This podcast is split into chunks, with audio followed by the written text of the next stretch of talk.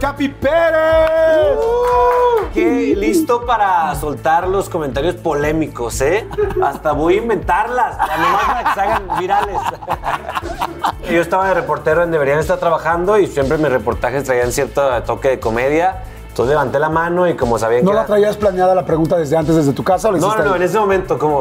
¿Cuáles son las dificultades técnicas y humanas de grabar en el espacio? Y en eso un silencio así de, mu- de muerte. Así que el hashtag pregunto como reportero pendejo o algo así. Era trending topic, no mames. Cuando crudo ando bien cachondo, sí. ¿Ah, sí? Sí, sí, ¿Te sí. pones cali- más caliente crudo? Más, más caliente crudo que borracho. Yo ahorita ando crudo.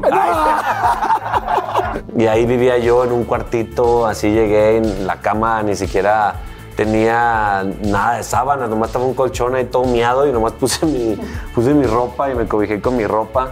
Sin lana, sin ¿Qué nada. traías? Como 18 mil varos, que fue lo que me dio por mi camioneta. Y eso me, me duró hasta que me pagaron eh, mi primer sueldo en Azteca, que fue hasta después de los trámites, me fueron como dos meses, pues. Después me, me pidieron que ya no saliera a cuadro. Eso me dolió mucho, me, me pegó mucho que... ¿Por qué? No sé de quién vino la orden, pero me dijeron, eh, me están pidiendo que ya no te saquemos a cuadro. ¿Y tú por? Y yo, ¿qué? Pues es que no les gusta tu imagen a cuadro. O no sé si, si no era suficientemente atractivo o si estaba demasiado culero o no sé. Pero mi imagen a cuadro no funcionaba. Eso me dio para abajo horrible. Eh, yo incluso estaba a punto de regresarme. Yo dije, yo vine aquí a salir en la tele. O sea, ya creció en mí esto de salir en la tele y ahora ya aquí en las grandes ligas me dicen que no sirvo para salir en la tele. Pues ya valió madre, ¿no? Pues qué.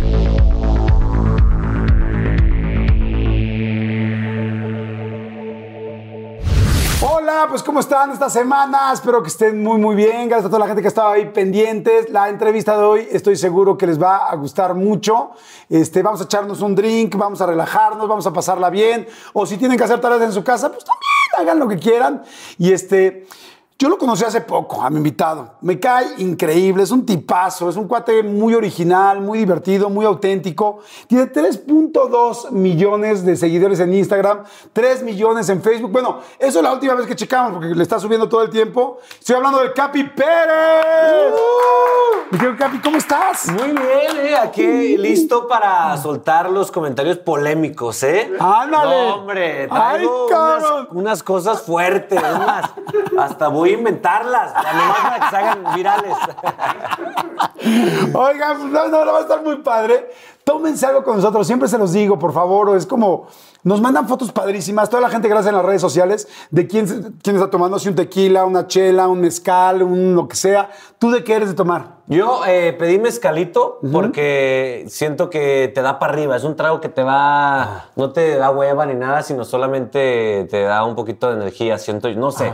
Ajá. Siento yo que. ¿Y normalmente eres mezcalero o no? Normalmente a esta hora del día, cuando hay luz, es mezcalito. ya va oscureciendo y ya me vuelvo de whisky, la verdad. Ah, sí, eres Sí. de whisky. Más Pues salud, whisky. ¿no? Saludcita, chingado. Saludcita, chingado. Usted, por favor, también salud. Y si usted lo que está haciendo es lavando los trastes o acomodando ropa, también les mandamos. También, una- también se puede echar un drink. Es mejor, todo es mejor eh, borracho. Todo. todo lo que esté haciendo. Lavar los trastes borrachillo eh, te da risa y Eso todo. te voy a decir, ¿nunca te has puesto muy jarra haciendo alguna actividad de la casa? Crudo, crudo cuando en los fines de semana me toca lavar los trastes.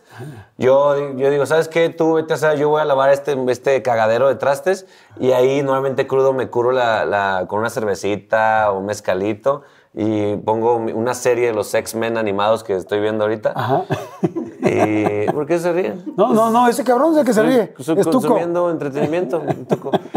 Y, y normalmente sí. Todo, Oye. todo, es, todo borracho es mejor. ¿Cuál ha sido tu peor cruda? La peor cruda que he tenido, eh, bueno, no me dejarás mentir que cada día están peor las crudas. Sí, por la edad. Por la edad. Imagínate yo que te llevo como 10 años, puta, Puta, es como 10 veces peor. Sí, ya me imagino. Yo creo que la peor cruda es una cruda moral que tú, la, la cruda moral es la peor y la peor que yo he tenido es una vez que choqué, Ajá. Choqué este, mi camioneta que, me- que me compré con mucho esfuerzo eh, trabajando en Estados Unidos y regresé a, a Me- a Aguascalientes y yo traía mi, mi troquita, una Ford Ranger, muy chingona. eh, y por más que estaba chingona, pues yo la traía a todos lados, subía ahí a mis compas de la universidad.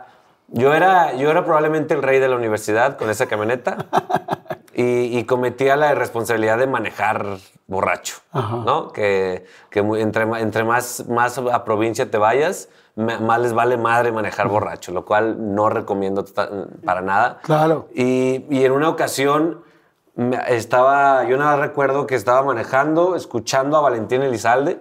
Y lo recuerdo bien porque después, cuando recuperé mi camioneta del corralón, estaba el disco de Valentín Elizalde ahí. Ajá. Nada más recuerdo que estaba ahí bien pedo y de repente blackout, despierto, sentado en la banqueta, así, mi papá hablando con policías allá y mi camioneta, este, así, estallada en un poste, así, volteada, como una U.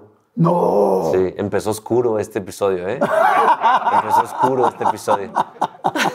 no, sí, estaba mi camioneta estrellada en un poste y mi papá arreglando el pedo con los policías y yo nada más con vidrios en la cabeza aquí.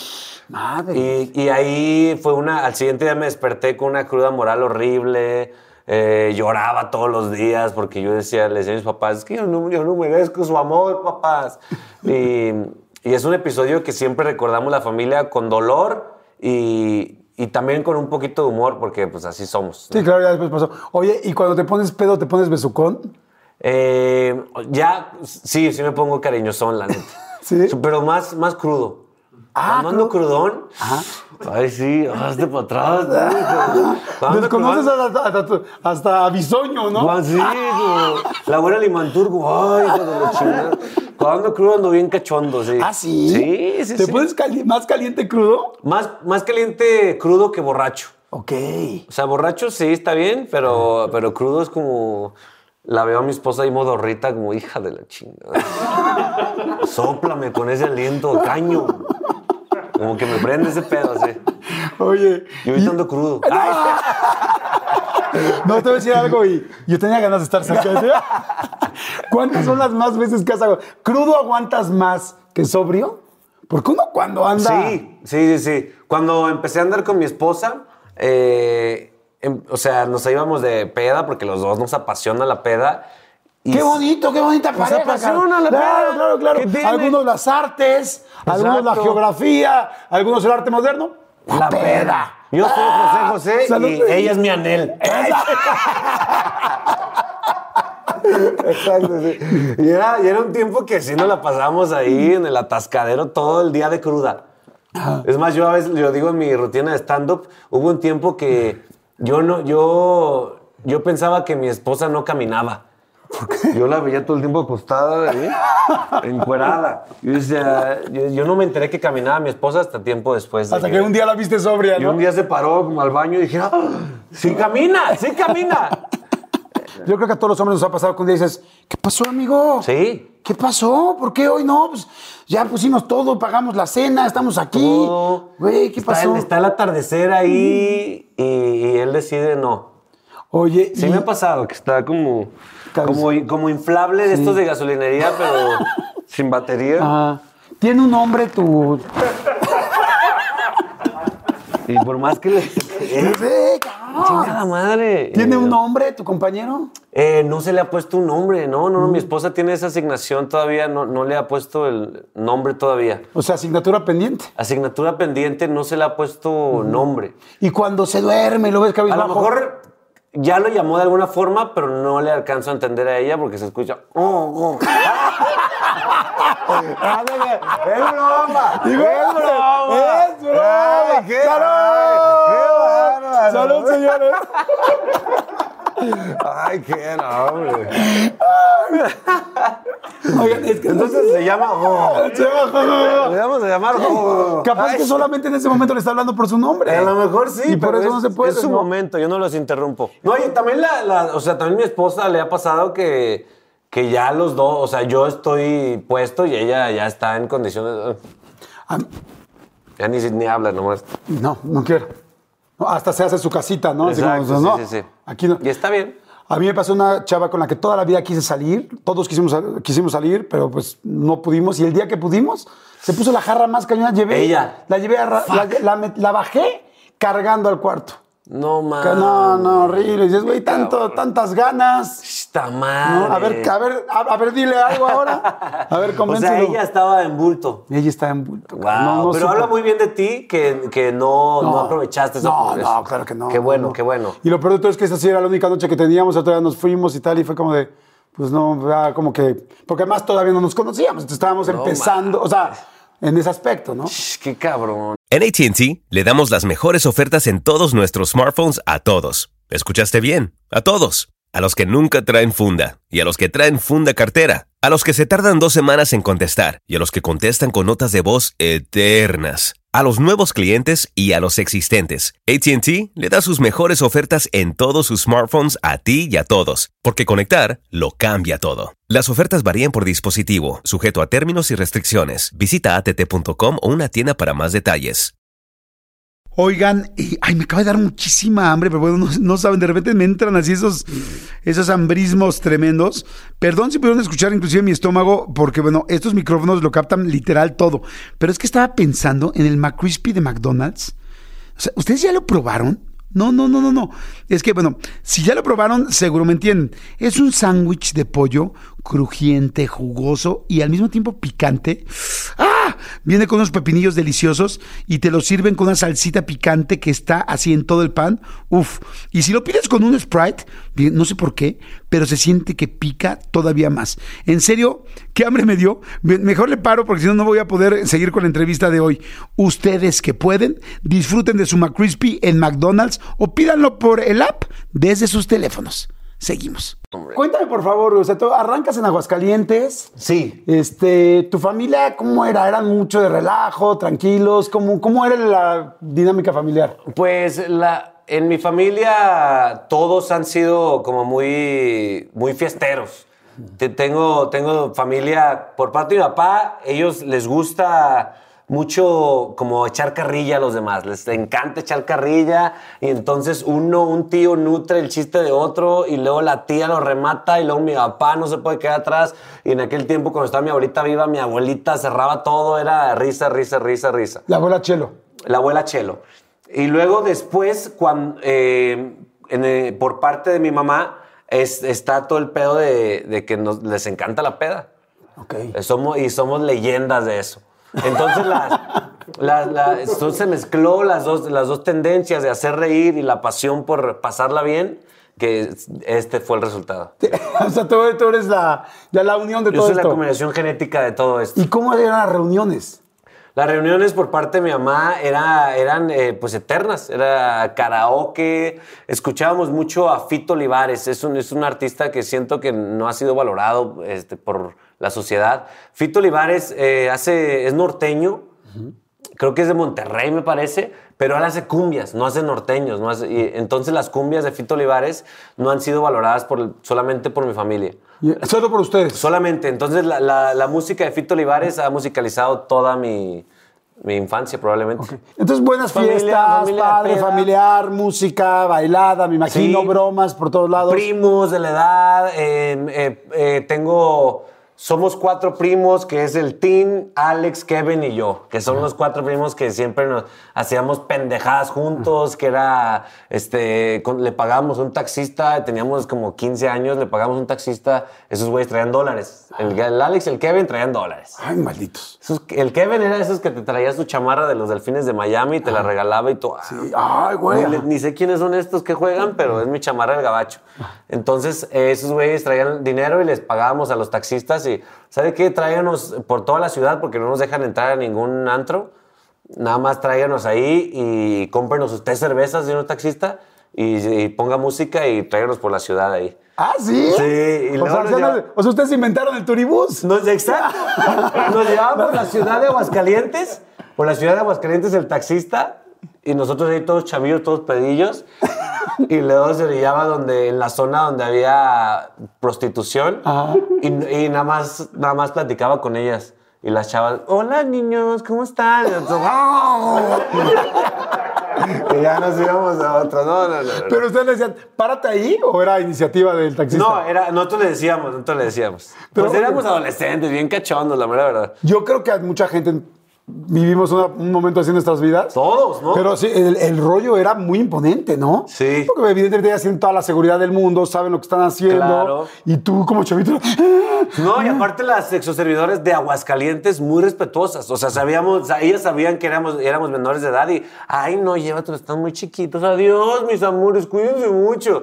Era como un pedo maternal que despertábamos en ellas, que no era nada sexy. Ya después, mayores de edad, ya hacíamos nuestro cagadero, ahora sí. Claro. Señora, ¿se acuerda de mí? Ay, sí. Yo regresé, ¿no? ¿Se acuerda de ese pollito? Pues aquí viene el guajolote completo, ¿no?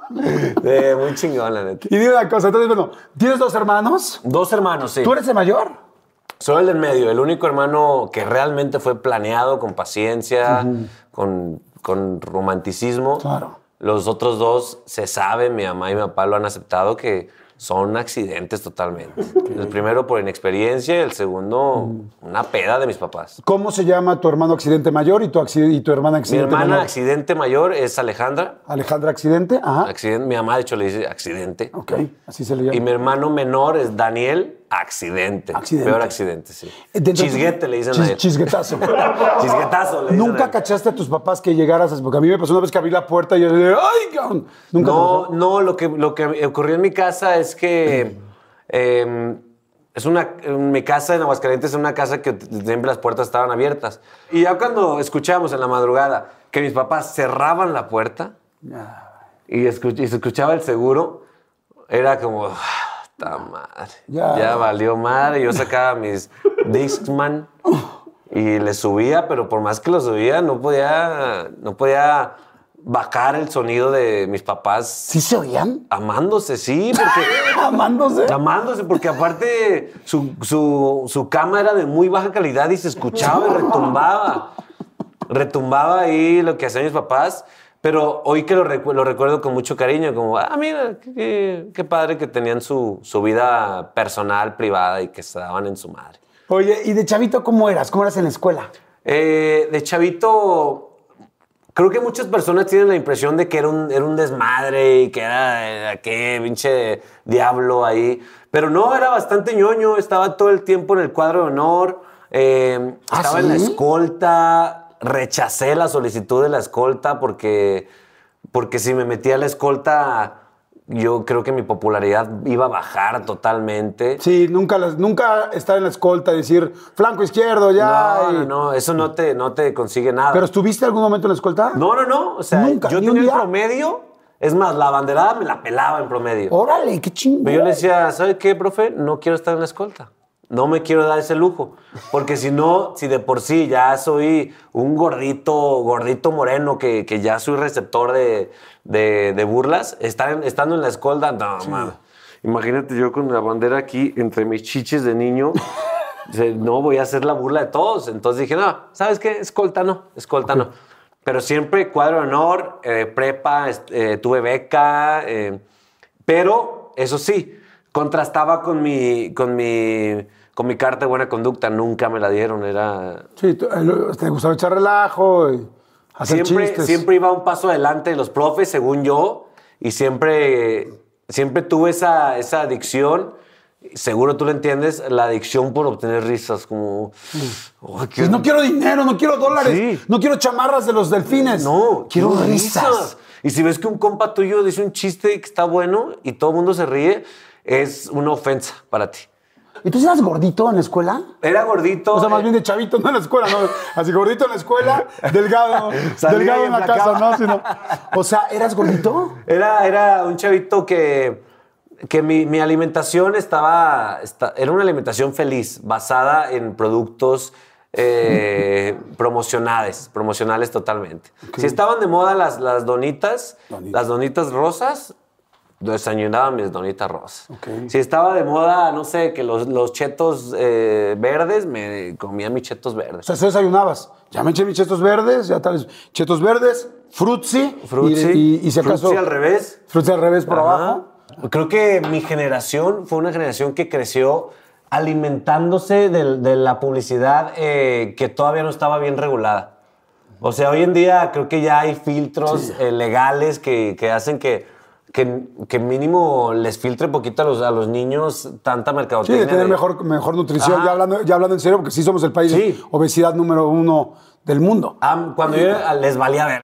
Sí. A mi edad les valía ver. O sea, era como. Yo nomás estaba viendo en la tele pensando qué chingados comer. Esos pingüinos, pingüinos, me los chingo. Sí, sí, sí, pero pues es normal, crecí Claro. feliz. Y- Oye, ¿y te molestaban por ser gordito o no? No, fíjate que desde ahí entendí que mi, mi herramienta principal en la vida iba a ser el humor. Ok. O sea, yo sabía que mi coraza, mi herramienta, mi refugio y mi, o sea, mi forma de expresarme iba a ser a través de las risas. Entonces, yo siempre buscaba burlarme de alguien más, que, que hoy, en, hoy en día lo, lo- lo entiendo y que es muy mal pedo, pero, pero siempre buscaba burlarme de alguien más para desviar la atención. Ok. Y eso pasa con muchos chavillos que, que son inseguros y, y que, y que buscan ahí como que desviar ahí. el- Ay, bueno, sí, pero ¿qué pedo con los dientes de ese güey? No, no vas, a, vas a rayar el piso, pendejo. Y todos, ja, ja, ja, ja, ja. Entonces nadie se fija en ti porque tú estás tirándole Claro. a todos, pues.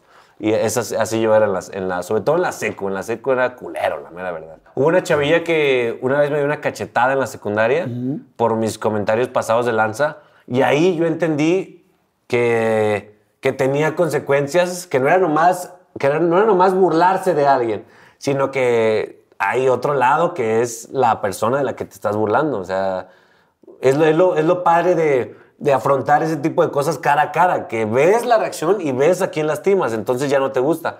Pero si lo haces a través del celular, nada más ves las reacciones y no ves a quién lastimas. Entonces por eso los chavillos hoy en día son más culeros, Sí. pero, pero a través del celular, no cara a cara. Siento que no lastimas a la gente, como que te paras un poco antes. ¿Tendrá que ver un poco con lo que fuiste aprendiendo? Es muy probable que sí y, y sigo todavía aprendiendo. Yo siempre le digo, a ver, mi objetivo no es lastimar a alguien, pero es probable que, que ha pasado porque yo no conozco qué tan, qué tan sensible sea una persona.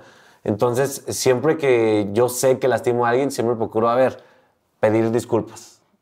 Porque no tiene de malo pedir disculpas. Claro. Eh, te- tengo compañeros comediantes que dicen, a ver, yo no pido disculpas por ningún chiste. Pero, pues, eso no te hace ni mejor ni peor comediante. Claro. Si la cagaste y lastimaste a alguien, no tiene nada malo pedir disculpas. ¡Salud! Salud. ¡Qué bonito! Perdón vamos si a te irnos a, lastimado. mira, vamos a hacer el primer refil, pero hay que acabarnos este porque Sí. si no, no podemos llegar al otro. Ah. ¿Está regañón el tuyo o no? Sí. ¿Sí? Sí, pues Órale. mezcal, no chingues, sí. Refil. Refil.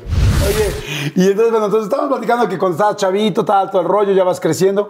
¿Cómo empezaste? Bueno, primero, ¿en qué trabajaste? ¿Cuáles fueron tus primeros trabajos? Eh, trabajé absolutamente de todo. Eh, cuando empecé, lo primero que hice fue trabajar eh, repartiendo volantes de casa en casa. Y, y de- y- y yo recuerdo que trabajaba muy deshonestamente porque agarraba un monchi como de 40 y lo aventaba en un buzón a la vez. Después trabajaba vendiendo de casa en casa, eh, era de cambaseo, se llama ese tipo de venta, así tocando las puertas y vendiendo allá en Aguascalientes. Vendía cuchillos, rastrillos, encendedores, eh, de todo. Eh, ¿Y te iba bien? ¿Eres buen vendedor? en aquel tiempo me iba, me iba muy bien, la verdad. Yo creí que toda mi vida iba a ser vendedor. Yo tenía habilidades porque descubrí, descubrí como que con la sonrisa te puede, como que te, te ayuda más a entrar en, un- en una conversación, en una persona. Entonces llegaba con, mi son- con esta sonrisa. Sí. Ay, cabrón, yo ahorita te quería comprar algo, cabrón. Dije, los tenis, tal, algo. Ay, cabrón, sí, me. Pongan aquí un producto rápido. Llegaba con, con, eh, con una sonrisa con la señora. Señora, ¿qué pasó, señora? ¿Cómo está enojada, señora? ¿Qué tiene? Ay, no, joven. Imagínate un niño gordito con esta sonrisa. Si ahorita, pues, si flaco me conquistas, gordito te amo, Un niño gordito que dice, señora, ¿cómo está? Buenas, buenas. ¿Qué- ¿Cómo está? ¿Está enojada, señora? ¿Qué le ayudo? Y, no, no, no. Ah, mire, le vengo a ofrecer este cuchillo. Es un cuchillo tramotina desde Brasil con triple ramache, acero inoxidable. Este, por más que corte, más filo le va a sacar, señora. Ay, ¿en serio? Sí, sí, sí, señora, mire, chéquelo. Este va a salir eh, la próxima semana en Bodega Horrera, que está aquí a la vuelta. A la vuelta, ah, sí, en esta va a salir, nada más que va a costar 35 pesos cada cuchillo, señora. 35 pesos cada cuchillo. Ahorita se lo puede llevar por 20 pesos este cuchillo. señor. Imagínate un niño gordito que te diga eso. Pues nomás por pura ternura lo escuchas. Claro. Entonces yo, y, y realmente yo los tenía que vender en, en dos cuchillos por 15 pesos, pero yo lo aumentaba. Yo le voy a decir, no, ahorita se lo va a llevar este cuchillo por 20 pesos, señora. Pero, pero, si en este momento usted va a su casa, va a su cocina y, y me saca una, una bolsita de plástico para nuestra campaña de reciclaje que tenemos en Bodega Horrera, eh, yo le voy a regalar el segundo cuchillo. Dos cuchillos por 20 pesos, ¿qué le parece? Y la señora, nada más tengo que ir por mi bolsa. Y yo, sí, nada más vaya por su bolsa y aquí le espero. Y si le traigo dos bolsas, no mames, señora, tampoco. Las reglas son claras. O sea, no sea pendeja, señora. Sí, entonces ya iban por su, por su bolsa. Yo les regalaba los dos cuchillos, así. O sea, este método que, que, que hice funcionó tanto que ya traía un ejército de ocho chamacos de 17 años, ahí 16, aprendiendo mis técnicas y después se, iban a- se repartían por todo Aguascalientes. o sea, estabas haciendo ya un Pues, enterprise. Sí, sí, sí. Y, y- y de repente acaba el día, vendía todos mis cuchillos, tenía lana extra, un, así un bonche de Porque bolsas. sí le subías una lanita tú. Sí, yo le subía una lanita, sí. Tenía una- un bonche de bolsas así enorme de plástico, la cual me valía ver, volaba así de una casa. o sea, yo impacté, yo creo, el medio ambiente de Aguascalientes. Horrible. Ok. Sí, oye, sí. Y Pero entonces, las ventas fue lo mío siempre. ¿Te gustaba? Sí, te iba, y te iba bien. Ahorita yo te iba a preguntar si había un paquete de 12 cuchillos. ¿no? Aquí tengo bolsas. Porque tengo las bolsas, ¿no? No, la verdad me iba bien. Es- y después eh, me di cuenta que me gustaban las ventas. Después eh, trabajé, me fui a Estados Unidos eh, con mis tíos, que los Ibarra, los que digo que son bien pedotes. Los Ibarra de Los toda Ibarra. la vida. Ellos en, en Los Ángeles, en el, en el centro de Los Ángeles, trabajan en un mercado que se llama el mercado de la Alameda, que venden fruta al mayoreo. Entonces yo trabajaba con ellos, ahí trabajaba, era cajero, era vendedor y me daban chamba ahí, este, con visa de turista, la verdad, pero yo chambeaba, pero... Ay, cabrón, ya después de lo que dijiste de las bolsas, de nada, ya no importa. güey, Ya, o sea, ya. ya, yo chambeaba, pero como una experiencia turística. ¿Y tú chambeabas en la fruta? Chameaba vendiendo fruta en Los Ángeles al mayoreo, entraba a las 2 de la mañana. eh, eran como, digamos, los mini supers. Los dueños de mini supers llegaban ahí a comprar como cinco cajas de manzana, dos cajas de, de banana, ¿sabes? ¿Y en español o en inglés? Era como en Spanglish. A ver, ahí. ¿me puedes, ¿me puedes llevar a ese momento? ¿Puedo, Sí. ¿puedo escuchar? Sí. ¿Puedo escuchar lo que Sí. decían? O sea, tú mismo te dices y te contestas en la resolana, lo veo todos los pinches días, cabrón. O sea, O sea, imagínate que estás en un mercado a las 4 de la mañana. Ok, eso ya un lo mercado tengo. sucio. ¿Tienen ustedes mercado sucio en su cabeza? mercado ¿Lo sucio. tienen? Ok. Mercado sucio, que están ahí un chingo de fruta. La mayoría de, de los dueños de mini supers son o filipinos o, o coreanos o chinos que son muy buenos para administrar. Entonces llegaban con un medio inglés y yo le respondía con un medio inglés también, como los duraznos, por ejemplo. Llegaba la señora de, de Filipinas. "Hey, hey, oh, how much, how much, the peaches? The peaches, what peaches? What peaches?" Y yo les decía, ¡Ey! Costaban realmente el precio que yo les tenía que dar. Eran 12 dólares. ¿Cuánto? ¡Jamás! ¡Guapiche! ¡Jamás guapiche! ¡Guapiche! Porque ya nos llevábamos. Ella Ah, ¿eso, aprendía. ¿Eso ya era de amigos? Era amigo, Ah, porque era la misma señora todos los días, y era llevada y, y era llevada y, y yo le decía, sabía que era, que era coreana, por ejemplo. Sí, 12 dólares costaban originalmente. 12 dólares. Eh, como guapiche, como guapiche, guapiche. Eh, yo, eh, eh, 20, 28 dólares, 28 dólares, 28 dólares, guapiches. Ah, 28 dólares. Ah, chica tu madre. Me decía en español. Porque Dice, "Chinga tu madre en español". Ah, chica tu madre, 20, 28 dólares. 10 dólares, 10 dólares, toma, 10 dólares, 10 dólares. Ay, chinga, no, no, no, no, no. Fuck you, fuck you. ¿Así? Pero era como de amiguis, de amiguis. Oh, eh, 13 dólares, 13 dólares. Y yo, no, no, no, vete a la chingada, no, vete a la chingada. Eh, llévate esta china, por favor. Yo le decía, llévate esta china. Ah, no, China, Filipina.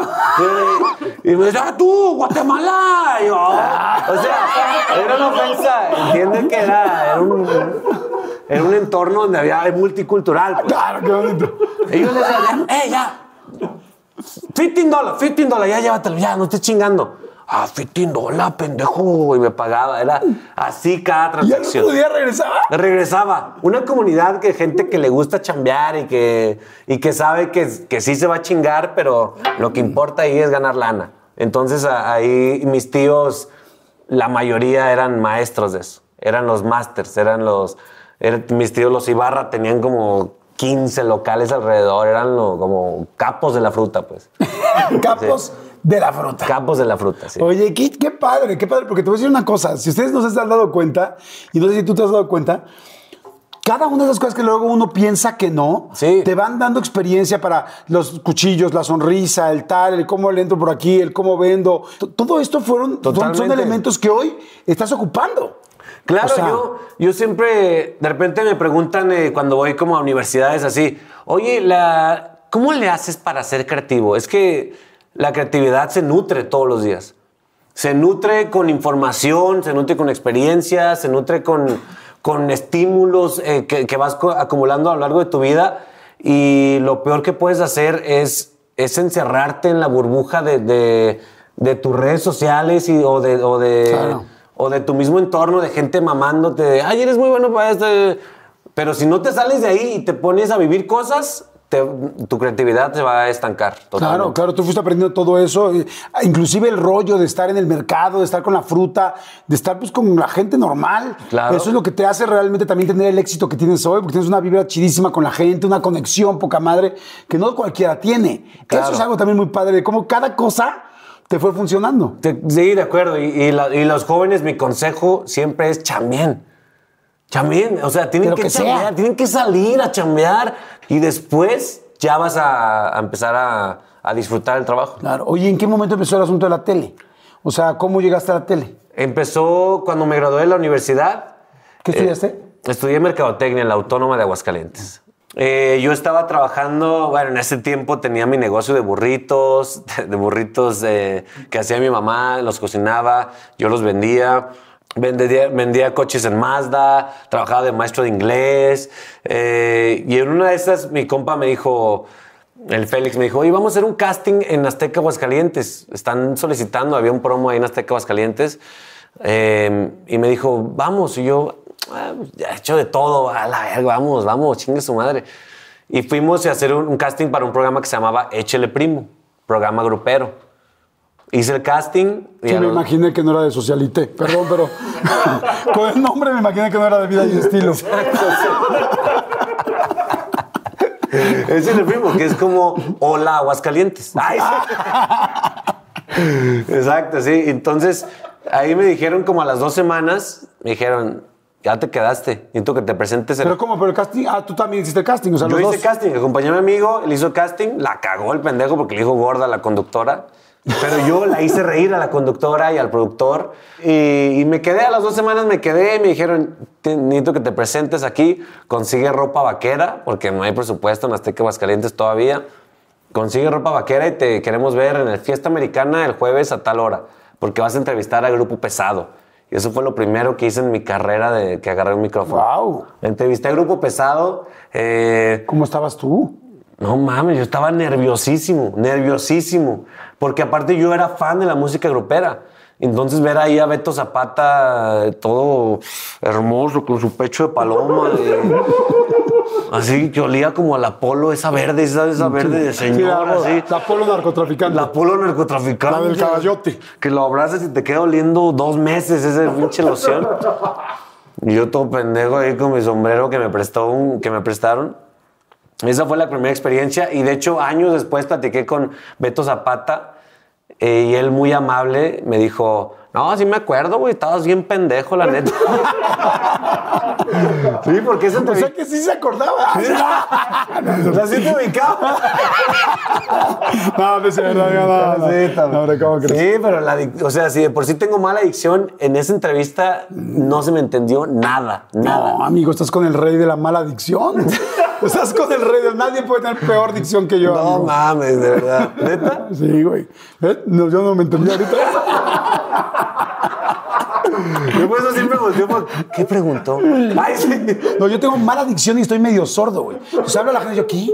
¿Qué dijo? ¿Cómo? O sea, es más Pero complicado porque no puede bueno- reproducir los sonidos. Eres bueno para dar el avión. Ah, ¿perdón? ah, sí, sí, sí. Ah, sí, sí, sí, sí, sí, sí, demanda. Bueno, pues vamos a ver. Oye, bueno, y entonces te quedas en eso, entrevistas a pesado, va pasando el tiempo. Empezamos, em- empiezo a hacer eh, contenido de todo tipo, llamo la atención eh, eh, de productores en México, trabajo en Guadalajara, Azteca, Jalisco, y me llaman a México. Me dijeron, ¿sabes, me dijeron, ¿sabes qué? Vente como reportero en un programa que se llamaba Los del 7. No sé si lo recuerden. Eh, sí, de Azteca, ¿no? De Azteca, un programa súper fracasó. Fracasó horrible, no duró ni siete semanas los del 7. Bueno, los del 7 por las 7 semanas, 7 tal. Siete, sí. Todos los 7. Yo hacía reportajes. eh, y eso ya aquí en México. Eso ya aquí en México. ¿Y cómo lo hiciste en tu casa? Para, porque son muy familiares, ¿no? De Sí. Para irte, ¿cómo estuvo el tema? Horrible. Mi, mi mamá este, le afectó mucho que, que yo me viniera. Ella, ella dijo, ¿sabes qué? Ten cuidado, mijo. Ahí asaltan mucho, ahí... Porque nadie en mi familia había venido al DF nunca, ni a turistear. Mi papá de morro había venido alguna vez. Bueno, no se, no se acuerda, o sea, no se acordaba realmente cómo estaba. Yo nunca en mi vida había venido al DF. Llegué directo a chambear. Eh, cometí la pendejada de rentar un, un- un departamento que decía a 15 minutos de TV Azteca, pero era en el Ajusco, ahí en Picacho Ajusco, como pasando los gochas, ¿sí sabes? Que para la gente de provincia, no mames, es como una hora para arriba ahí. Y ahí vivía yo en un cuartito, así llegué, en la cama ni siquiera tenía nada de sábanas, nomás estaba un colchón ahí todo miado y nomás puse mi, puse mi ropa y me cobijé con mi ropa. Eh, ¿Con tu ropa te cobijabas? Sí, porque, porque yo me aventé. Siempre he sido aventado, siempre he sido aventado. Y, y siempre mis hermanos me dicen, es que, ¿cómo le hago? Y yo le digo, aviéntate, chingue su madre, la vida es muy corta. Tienes que aventarte porque si no te quedas con las ganas y cuando estés viejo lo peor que puede pasar es que, es que te recuerdes cosas que no hiciste en vez de cosas que sí hiciste, ¿no? Entonces eh, yo me aventé, empecé a hacer reportajes en los del 7. Pero también te refieres a que llegaste sin lana. Sin lana, sin ¿Qué nada. traías? Vendí mi camioneta esa chocada, esa la vendí. Traía como 18 mil baros, que fue lo que me dio por mi camioneta. Y eso me, me duró hasta que me pagaron eh, mi primer sueldo en Azteca, que fue hasta después de los trámites, me fueron como dos meses, pues, que ya me cayó la... Tú llegas con los 18 mil pesos, tu maleta, Ya. tu mamá lloró. Mi mamá sí, sí, pero se aguantó. O sea, fue esos, esos, esos lágrimas que te rompen más el corazón porque sabes que... que están ahí. O sea, sabes que estamos, está dolida, pero no lo quiere mostrar.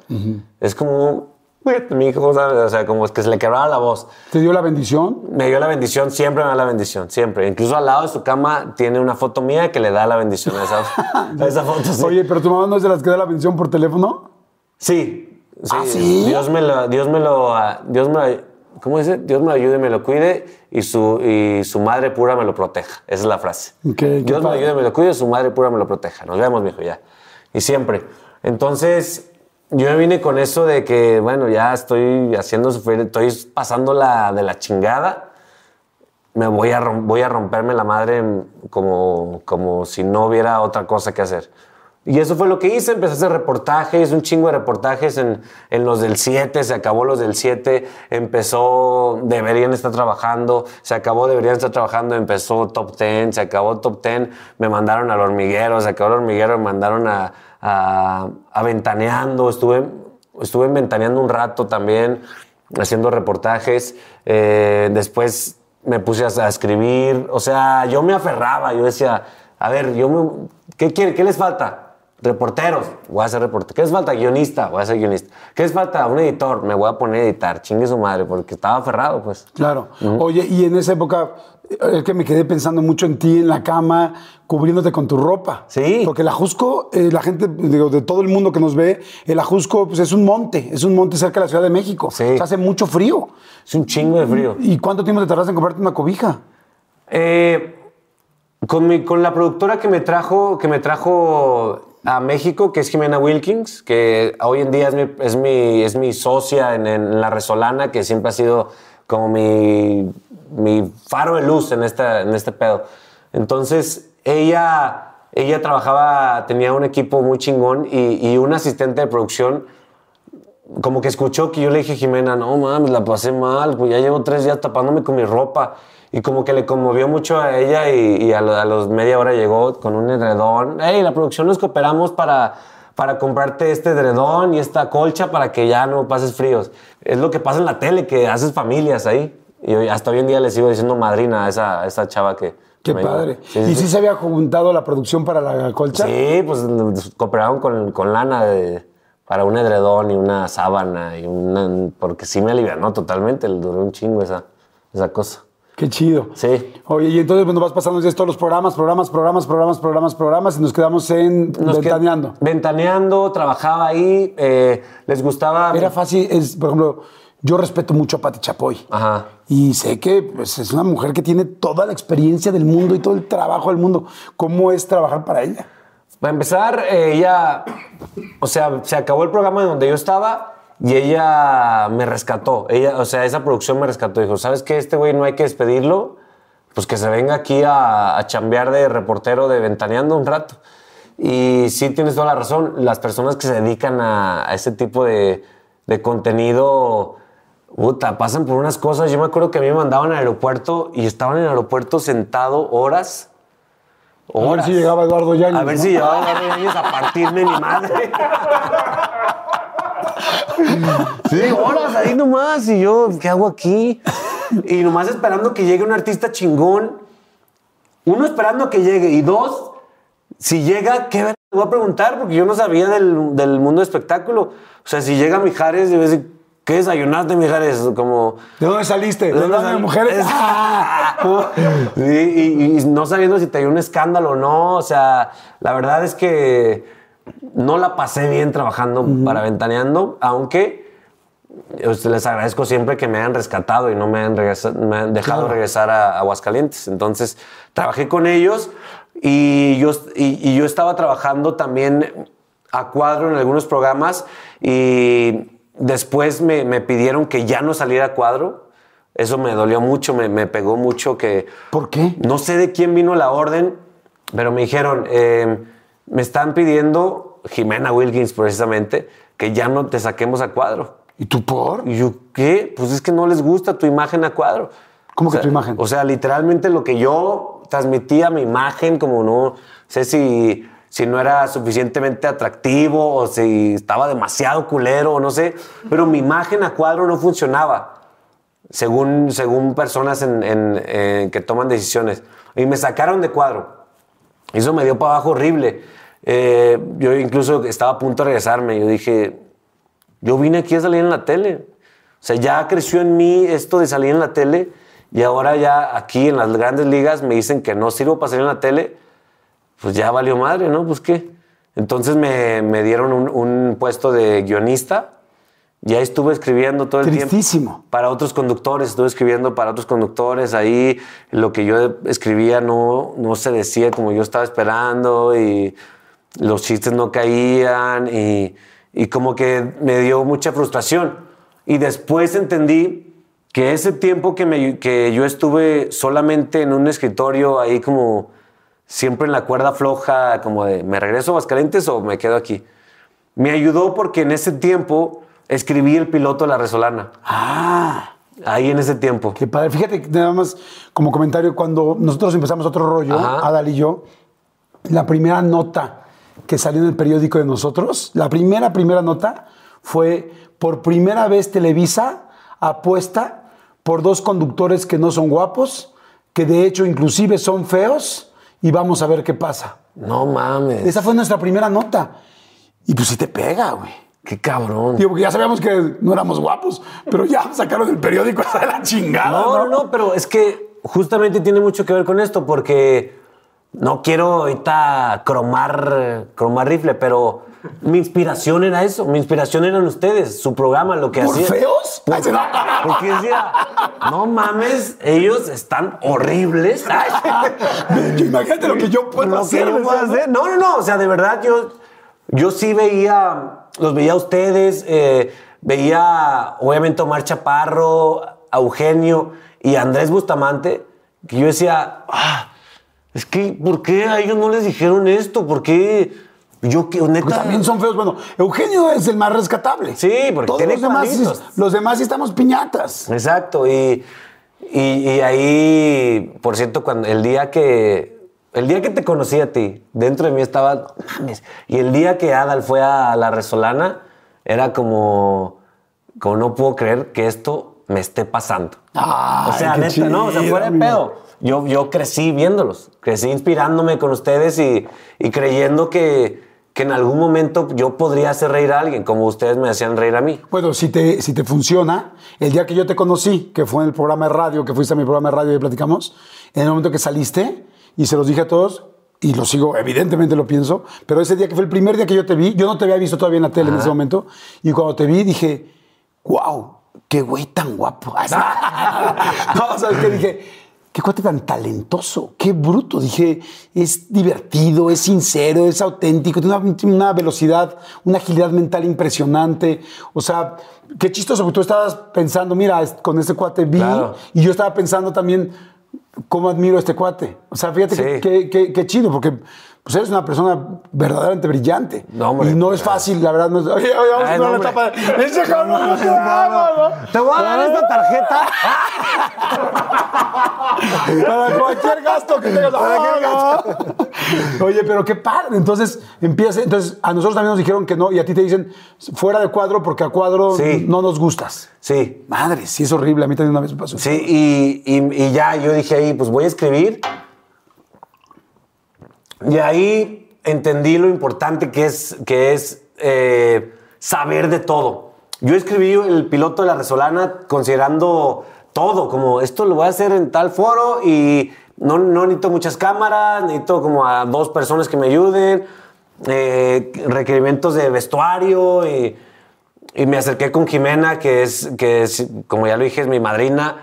Le dije, a ver, escribí esto, Jimena, es sobre la isla, creo que puede funcionar. Y ella me dijo, hay que grabarlo, lo grabamos, lo fuimos a presentar y el directivo del Canal 7 en aquel tiempo, eh, hicimos un piloto de 8 minutos, lo vio como 3 minutos y lo paró y me dijo, esto va al aire en dos semanas, prepárenlo por favor. Y, y Jimena y yo nos volteamos a ver como, "Ah, ok, gracias, gracias. Y ya salimos de la junta y nos abrazamos, no mames, qué pedo, ya tenemos un programa. Y, y- y ahí empezó todo este pedo con la Resolana. ¡Wow! Sí. ¡Qué chingón! Saludcita. Saludcita. Oye, pues ahora sí. Ahí está. La última y nos vamos. La última y nos vamos. La última, nos vamos. Gracias a toda la gente que está conectada. Saludos a toda la gente que nos ve en diferentes partes del mundo. Gracias por sus comentarios. Oye, este. ¿Cuántos tenis tienes? Siempre te va a ver, enséñame tus tenis, están padrísimos. Ahí están, mira, estos Ay, son cálmate. Yeezy clásicos, eh, probablemente de mis pares favoritos. Eh, tengo, quién sabe, como 200 pares, ¿eh? ¿En serio? A lo mejor sí.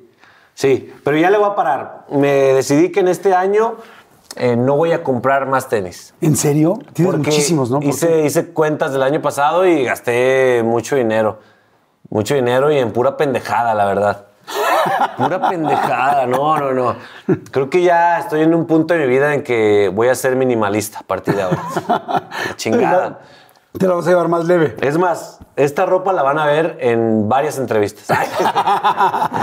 Perfecto. Oye, yo sé, estabas diciendo, bueno, entonces empieza todo el rollo, empieza la resolana, te va eh, afortunadamente muy, muy bien. Sí. Las cosas van increíbles, pero ¿y el amor? ¿Cómo llegó? ¿Cómo estuvo? ¿Cómo conociste a Itzel? Por, eh, por, eh, por Twitter. ¿Por Twitter? Por Twitter. ¿Te cae? Por Twitter, O sea, ¿sí funcionan esas cosas? Sí funcionan, sí funcionan. O sea, yo, ella tiene un personaje que se llama Hola Enfermera, arroba la enfermera. Y, y era como, ya ves que hubo un tiempo que los tuiteros como que era, era como, ah, soy tuitero, este, y pongo Como los youtuberos ahora. Sí. Entonces era, hubo una, hubo una época en que los tuiteros eran como rockstars, ¿no? Y ella era, tu- su Twitter iba creciendo, ya era tuitera, pues. Y la empecé a seguir y, y- y ponía muchas cosas de, de humor, humor negro, humor muy lépero también. Eh, mi morra es como pinche, como Alfonso Sayas, así es lépera, lépera, lépera. Entonces la empecé a seguir y me, y- y me empezó a gustar mucho el el humor que traía. Ella me empezó a seguir, nos empezamos a mensajear. Y después eh, la estuve estoqueando más y me di cuenta que estaba guapísima. Dije, no mames, está bien, está bien guapa, está bien buena. Este dije, la chinga.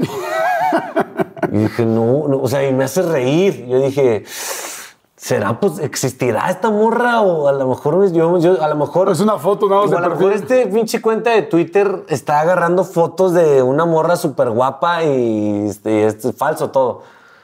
Entonces una vez yo estaba en, en mi gusto es, ahí pisteando, y veo que llega la morra de las fotos de Hola Enfermera y dije, es esta, esta chava que está guapísima.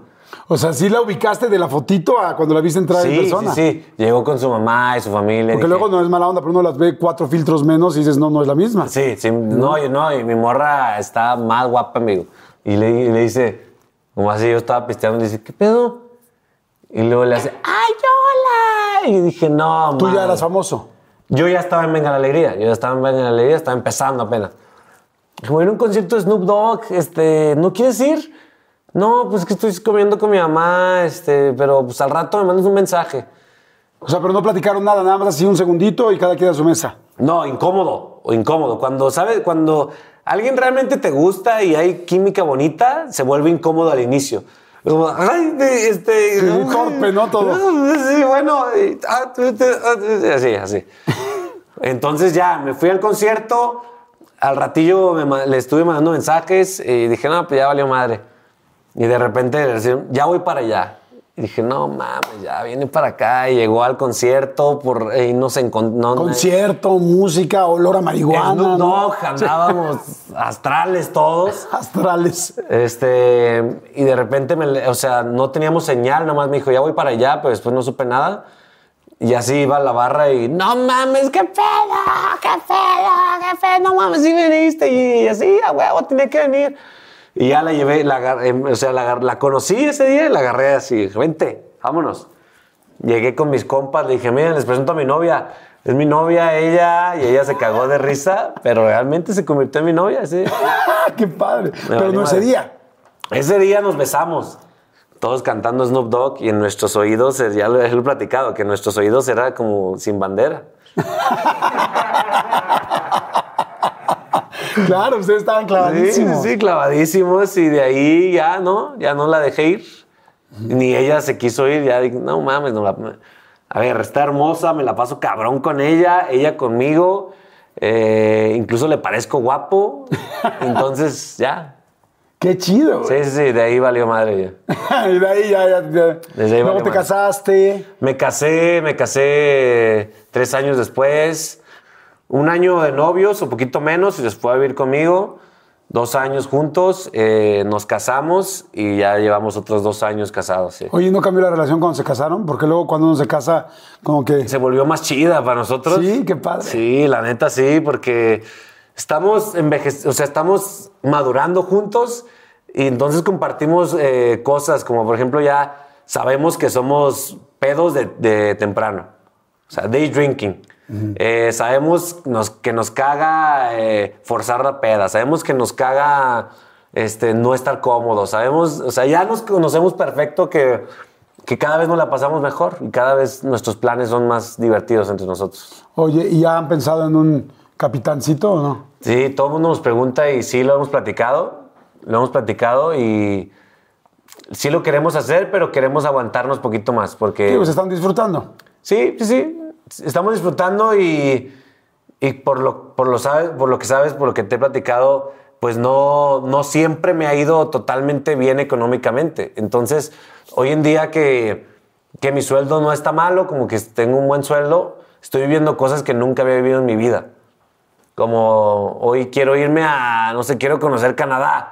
Y ella también quiere conocerlo. Entonces, vamos a vivirlo juntos. La primera vez que, que fuimos a Europa era, para los dos, era, nuevo todo. Entonces, era como, mi chama me está dando la oportunidad de yo conocer Europa y, y la persona que amo también que la conozca por primera vez. Entonces, estamos en esa etapa, la neta. Qué padre, qué Sí, padre. Me da mucho gusto sí. porque lo están, están creciendo juntos, están madurando juntos, como chido. dices. Y también creo que ha sido parte de muchas decisiones importantes que has tomado en tu vida, como pasos muy importantes. O sea, primero, pues aquel paso de irte, ¿no? De Aguascalientes, de venirte Sí. a la Ciudad de México, a ver si lo va a hacer. El paso de la Resolana, que también está Claro. muy padre. Oye, en lo de la pregunta esta de Cuarón fue fantástico. Sí, sí, sí, es- estuvo chingón esa vez. Eh, digo, para la gente que no ubica muy bien, estaba Cuarón en una, pues, que una rueda de prensa, ¿no? La rueda de prensa de Gravity. Eh, hablando de Gravity, de esta película pues tan importante, y, este, y tú, le hiciste una pregunta que me dio mucha risa, que fue, ¿no fue difícil física y humanamente filmar en el espacio? Sí, sí, sí. ¿Así fue? A Así ver, fue. cuéntame, ¿cómo estuvo, cómo estuvo el Así rollo? fue, yo estaba de reportero en Deberían estar trabajando y siempre mis reportajes traían cierto toque de comedia. Iba con una, una practicante ahí que, que nos ponían como practicante para que les enseñáramos a, a estos, estos cosas del- de, la reporteada. Yo le dije, mira, el pedo aquí es como, mi pedo es como más comedia, pues tengo que sacar una nota distinta. Entonces tengo que hacer algo que llame la atención. Entonces, fíjate, voy a preguntar algo. Entonces levanté la mano y como sabían ¿No que la era- traías planeada la pregunta desde antes, desde tu casa? O la no, no, no, en ese momento, como, como sabían que venía de TV Azteca, como me dieron una oportunidad que, que son muy con, con preguntas muy limitadas. Entonces le dije, este, ay, yo, yo, ya, sí, güey, de TV Azteca. Ya, yo aseguré que sonara sarcástico. Yo dije, a ver, para todos los que amamos el cine y todos los que hacemos cine aquí, y todos como este pendejo, ¿quién es? Eh, mi, pregunta es, ¿cuáles son las dificultades técnicas y humanas de grabar en el espacio? Y en eso un silencio así, de, de muerte. Y todos, ¿qué pedo, qué pedo, qué pedo? qué pedo?". Y ya como que, el- el- lo, gracias a Dios, el único que entendió el chiste fue Cuarón.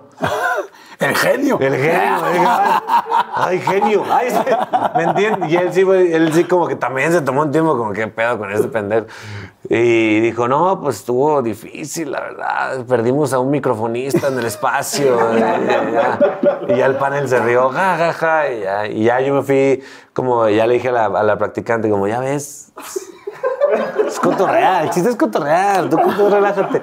Y ya llegué a, mi, a- llegué a mi oficina y vi que era un cagadero en redes sociales y que el hashtag pregunto como reportero pendejo o algo así. era trending topic, no mames, sí. ¿Y, te, y te, te preocupó en ese momento? No, no, para nada. A mi mamá se le preocupó porque en aquel tiempo ya no consumía nada de redes sociales. Solamente tenía ahí, creo que a través de mis, de mis, de mis hermanos, eh, Facebook y así. Y aún así le llegó la noticia. Y ya me marcó, ¿y qué hiciste? ¿Por qué te están ofendiendo, mijo? Y yo, no, tranquila, mamá. Pero no, no me agüitó, la verdad. No me agüitó, me... me la verdad, hoy en día lo digo con orgullo que fue una de las, mejores bromas que, que ha llegado más lejos en, en mi carrera. No, y además que te puso en la vista de muchísima gente. Sí. Porque era evidente que era una broma, estuvo muy bien hecha, además él te la contestó, entonces como que te hizo que mucha gente volteara a, a Sí. verte, ¿no? Sí, aparte ahí me di cuenta que, que me siento yo muy cómodo en la incomodidad. Como que me encanta, me encanta este pedo de, de- lo, de que la gente dice, no mames, ¿cómo dijo este comentario? O ¿Cómo, cómo está vestido así? ¿Cómo está presentando esta parodia? O sea, me, me gusta la, la incomodidad. Creo que es muy liberadora a veces. Oye, y hablando de las parodias y de todo lo que haces, porque además haces los personajes evidentemente divertidísimos, eres, eres un cuate muy creativo y con mucho talento, pero también tiene un precio, o sea, tiene un precio Sí. alto. ¿Te ha tocado gente que se enoje de las, de las parodias que dices, que se Sí. moleste? ¿Quiénes? Sí, todo el tiempo hay personas que no les gusta mi humor y es, se entiende perfecto porque pues, es muy pasado eh, a veces y, y muy ácido. Qué Y casual, sí, fíjate, qué, qué casualidad conmigo, porque también en mi caso hay gente que a veces les gusta mi humor, imagínate. No mames, ¿qué se siente? Muy incómodo. No, ¿Qué se siente No estoy eso, acostumbrado. cabrón? No mames, no, no, no, acá sí hay mucha raza que no le gusta. Shani Caspe, Omar Fierro, el chef Joserra de Masterchef, Daniel Bisoño, eh, la esposa de Brandon Peniche, así, así. Es un chingo de gente que no le gusta y pues ni pedo, ni pedo. Tampoco puedes exigir y entiendo que no les guste, pues ni modo. Y te dicen algo, te has encontrado con alguien que te diga, sí, madres, lo vi en la posada de Tebasteca o me lo encontré aquí en Perisur. No, solamente Chani Caspe, hoy me, me llevo muy bien con ella, pero ella sí me dijo, no me gusta lo que estás haciendo, no me gusta tu humor, no, me- no se me hace chistoso. Y yo, pues, bueno, Chani, ¿qué? ¿Qué, qué pasa y qué hago? Pues nada. Y, Pero nunca le dijiste, no, mira, no lo hago en esa intención. O sea, tú más no, o sea, yo le dije, obviamente siempre le digo, no, pues no le hago para ofender, pero pues si no te gusta, pues ni modo, pues ¿qué hago? Pues Mientras le guste a los jefes, ahí está. a los jefes, chingada madre. Mientras le guste a los jefes, ahí seguimos. Oye, y con este bisoño que tienen como mala vibra, Con mi sueño me, pasa que yo, yo me he enterado que, que él ha hecho comentarios de que no le gusta mi comedia. eh, y, se me hace, y, me entro como en un conflicto interior porque a mí me gusta lo que él hace mucho. O sea, siempre cuando lo ven ventaneando, cuando salía, creo que ya no sale ahorita, pero cuando salía eh, me daba mucha risa y yo me gusta mucho su humor eh, y a él no le gusta el mío. Entonces ahí yo tengo que aprender a separar, como no puedo negar que él me da risa, pero, pero pues me- ni pedo, no le gusta lo que yo hago y ni pedo. y cuando se encuentran en los pasillos, porque Nos digo, saludamos y, y incluso hemos, hemos colaborado bien en algunos proyectos así de que nos invitan a los dos y nos complementamos bien, pero, pero al parecer no, no, no, es, no es fan de mi trabajo y, y se respeta. oye, ¿y estás cansado de repente de tanto trabajo o no? Eh, sí, sí, sí, hay veces que, sobre todo en la tele, y tú lo, tú lo entiendes, creo que probablemente hasta mejor que yo, la, la creatividad que, requiere la tele, que es una creatividad para ayer, es muy desgastante. Es, es, es como un vicio que, que, que te vuelve repetitivo en ocasiones, que te vuelve básico en ocasiones, pero que te hace solucionar problemas. Entonces, creo que no, no todos los comediantes le entran a ese ritmo y, y entrarle a ese ritmo tiene sus beneficios, pero también tiene su precio, que es que, es que a veces que no estás en paz, nunca. Claro. Oye, fíjate que eh, yo reconozco, además de lo que te he dicho del, del talento, toda la gente que, que te conoce, que yo he conocido, todo el mundo habla bien de ti, todo el mundo tiene un buen comentario. No, no estoy hablando ya profesionalmente, sino del ser humano, de la persona.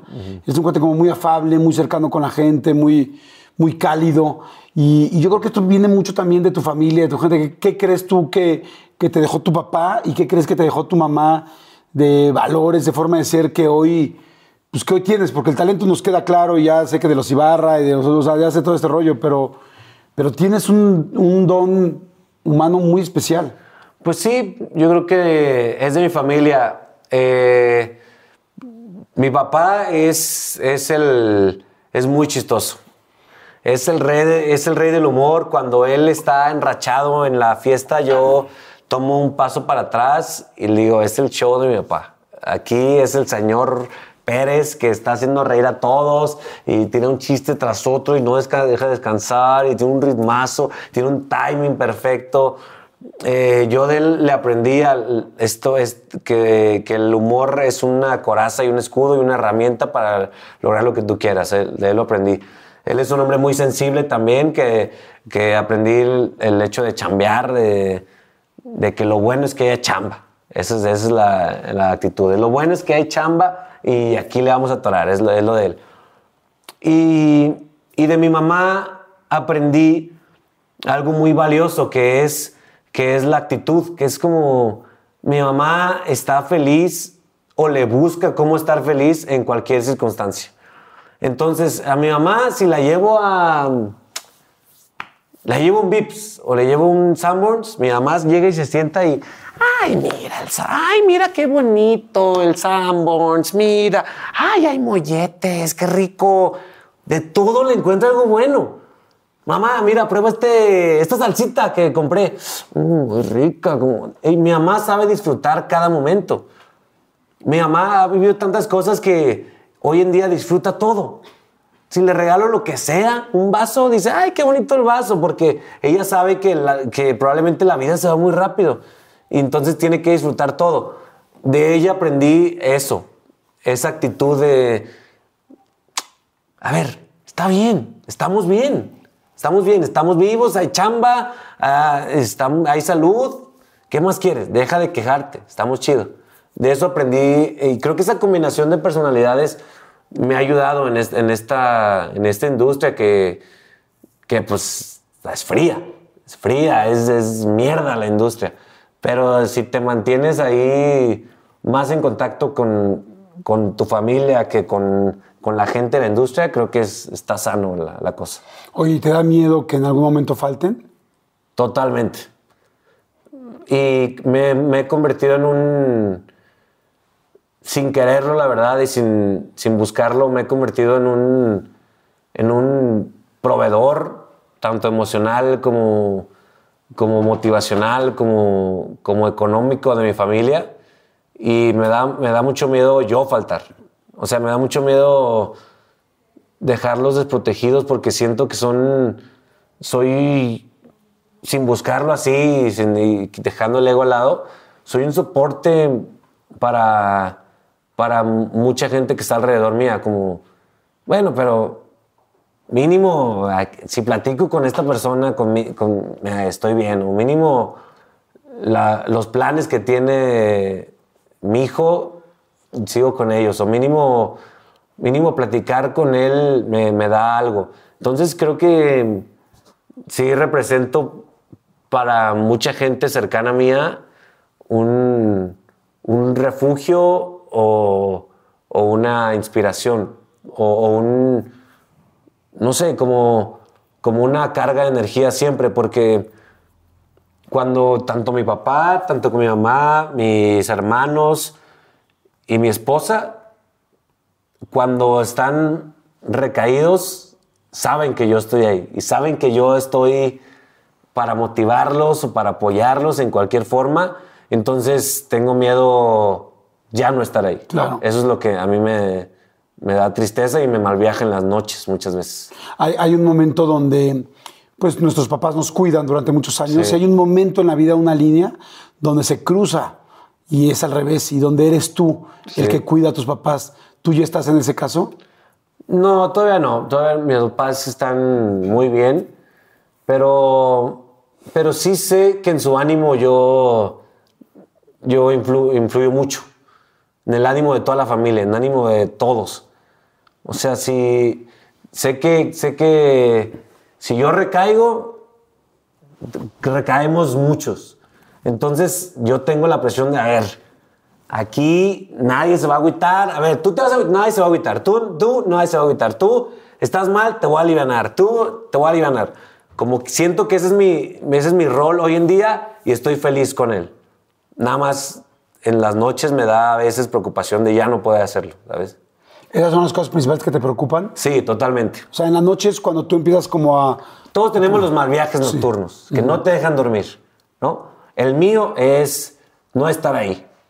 El mío es no, no poder darle todo, lo- todo lo que le estoy dando a mi familia y a mi esposa como, como lo estoy haciendo hoy en día. No, y espérate a que tengas un hijo. Sí, Ahí va- vas a estar muy... Por eso dicen que la vida cambia. Claro. Cuando tienes un hijo, porque pues ya tienes un amor incondicional muy distinto de una persona que sí depende 100% de ti. totalmente. Pero por otro lado, también me pongo a pensar que no hay otra forma de, de vivirlo, no hay otra forma de amar. No, claro que no, y menos cuando eres sincero y cuando No hay tan entregado. forma.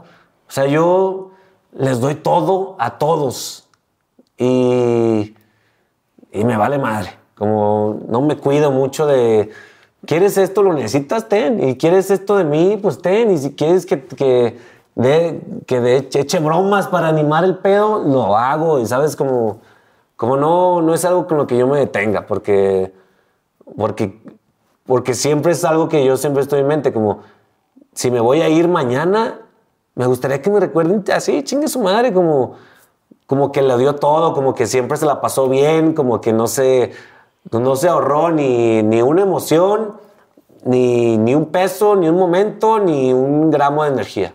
Oye, pues fíjate que yo, yo, yo creo que es muy padre cómo estamos terminando esta entrevista porque además de la risa y de todo el rollo es muy inspirador escuchar y estoy seguro que hay mucha gente pues que está en ese momento ahorita, ¿no? De dejé ese trabajo, me quedé sin chamba, esto no me funcionó, me quiero salir del interior de la República para ir a otro lugar a intentarlo, pero no sé, pero sí podré, pero no podré, me encantó lo que dices hace rato. Pues chingue su madre, ya vas y inténtalo, es la única manera de, de averiguar si va a funcionar o no y si no funciona pues pues te regresas, ¿no? Totalmente, y, es muy diferente a, de repente veo a motivadores ahí en, el internet como, como despabilate, a ver, sonríe, cabrón, que la vida es, es- No, lo que me refiero es, vive al máximo. Si estás triste, pues vive tu tristeza, cabrón. No, no, no la quieras poner una, una máscara ahí fingiendo que no estás triste o no quieras aparentar a todo el mundo, no, estoy bien. Y por dentro, no. A ver, honesto, estoy que me lleva la chingada en este momento, pero no siempre voy a estar así porque lo estoy digiriendo en este momento, ¿sabes? Entonces, no, es, no estoy hablando por la vida con que sonrían, sino vívelo, vívelo y sal de eso. Lo, lo que sea. Lo que sea, vívelo, machín. Oye, yo te quiero pedir un favor. Quiero que sigas comprando tenis. A huevo. No, quiero que sigas comprando tenis. Te voy a decir por qué. Fíjate que hay muchas analogías y muchas cosas que realmente significan algo. Y chistosamente igual, y, pues no lo sabes, y yo también estoy en vías de entenderlo bien, pero el asunto de los, los zapatos, cada, cada parte distinta dentro de los colores, la psicología del color, dentro de los artículos, evidentemente el cuerpo, que ya sabes que hay un chorro de cosas que se somatizan y todo, pero también las cosas externas nos dicen cosas. Y los zapatos tienen que ver con los pasos firmes, fíjate. Dice, los zapatos tienen que ver con, con los pasos firmes que tomamos. La gente que a veces deja los zapatos y los trae terribles y tal, tal. Chistosamente está relacionado psicológicamente con gente que va dejando las cosas, que, que le va, cuesta trabajo tomar ciertas este, eh, responsabilidades y sobre todo ciertas decisiones. Y quizá no sea una coincidencia que tengas más de 100 o 200 pares de, de zapatos. Si tú te fijas, has tomado, has hecho pasos muy fuertes en tu vida, has tomado decisiones muy fuertes, que yo los veo directamente como pasos, ¿no? Como ese paso de decir, ok, pues ahora le voy a aventar a hacer el programa y me voy a entrevistar a pesado y con todos los nervios que tenga, ¿no? O me voy a aventar ese paso de aunque a mi mamá le duele en el alma y esté preocupada y yo sea tan familiar, porque es un chavo muy familiar, decir, me voy a la Ciudad de México con 18 mil pesos, con una maleta y que me voy a tener que cuidar, eh, perdón, que tapar con mi ropa, ¿no? Y estarte tapando con chamarras y estando tapándote con tus suéteres, pero ahí estabas, ¿no? No regresabas, otro paso importante. Otro Claro. paso, otro paso muy importante, el rollo del reporta de, de la entrevista, ¿no? Por eso te quería preguntar de lo de, de lo de Cuarón, ¿no? El agarrar a decir, pues me voy a jugar todo, porque pues, estoy en medio de una rueda de prensa importante donde yo voy a decir una cosa que puede ser que entiendan o que no entiendan, pero pues yo en el fondo sé que me la voy a jugar, es otro paso firme. Claro. Que eso es lo que hacen un poco, lo que te amarran las cosas, ¿no? Entonces voy a tomar otro paso, otro paso firme. Y ese paso firme fue importantísimo, tú me lo acabas de decir, posiblemente sea la broma más importante que hice y la que me puso mucho los reflectores. Sí. ¿no?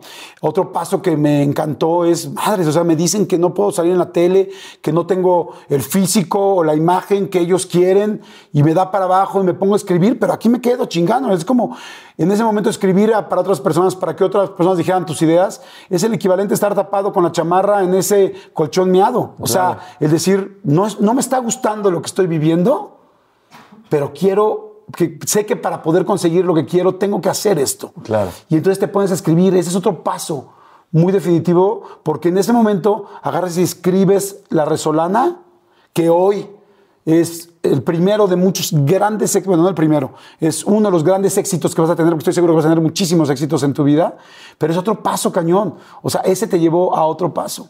¿Qué va a pasar? No lo sé. Hay muchos pasos que no han funcionado, pero afortunadamente hay muchos otros que sí. Sí, no lo había visto así. ¿Qué pedo? Tienes razón. Pues quiero, quiero hacerte un regalo. Quiero hacerte un regalo de algo muy sencillo. Es algo súper sencillo, tan sencillo que no lo puedo abrir.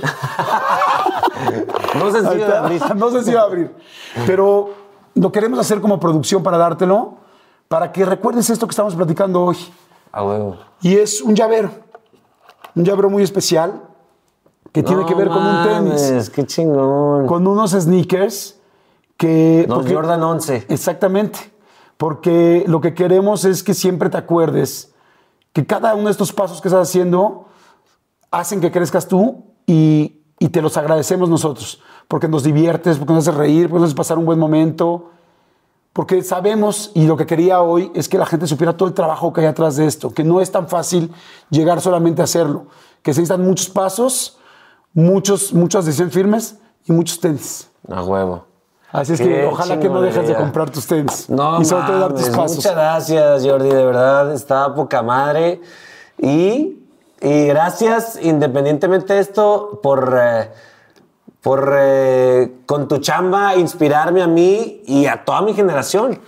O sea, todos los que, los que vemos, los que ves en los medios, Ricardo Farril, Alex Fernández, eh, Daniel Sosa, toda la gente que ves en los medios, tú, tú tienes algo que ver con su formación creativa.